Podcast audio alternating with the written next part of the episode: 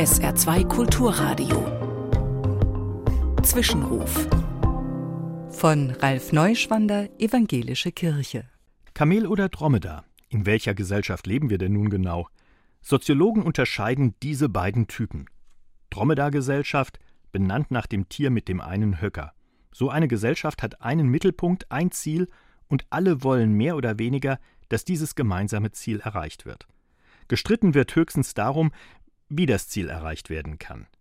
Kamelgesellschaften haben zwei Höcker im übertragenen Sinn, zwei unversöhnliche Gruppen, dazwischen ein riesiger Graben, der für die Konfliktparteien unüberwindbar scheint. Paradebeispiel sind die USA, wo Trump-Leute nicht mehr mit den beiden Anhängern reden und umgekehrt. Dabei sind Kamel und Dromedar uralt. Schon die ersten Christinnen und Christen haben sich damit rumgeschlagen. Es gibt Parteien in ihren Gemeinden, die sich unversöhnlich gegenüberstehen. Ein Streit, der zu eskalieren droht. Mit einem Mal steht die Glaubwürdigkeit der neuen Religion auf dem Spiel. Geschlichtet hat ein gewisser Paulus, nachzulesen in einem Brief an die Gemeinde in Korinth.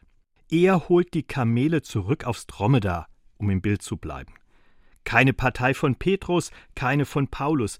Die beiden haben nämlich mal einen großen Streit einvernehmlich gelöst durch ein klärendes Gespräch mit einem klugen Kompromiss. Anders als ihre Parteigänger in Korinth. Haltet bitte die Hufe still. Es gibt nur einen Glauben, nur ein Ziel, und das ist der Glaube an Jesus Christus.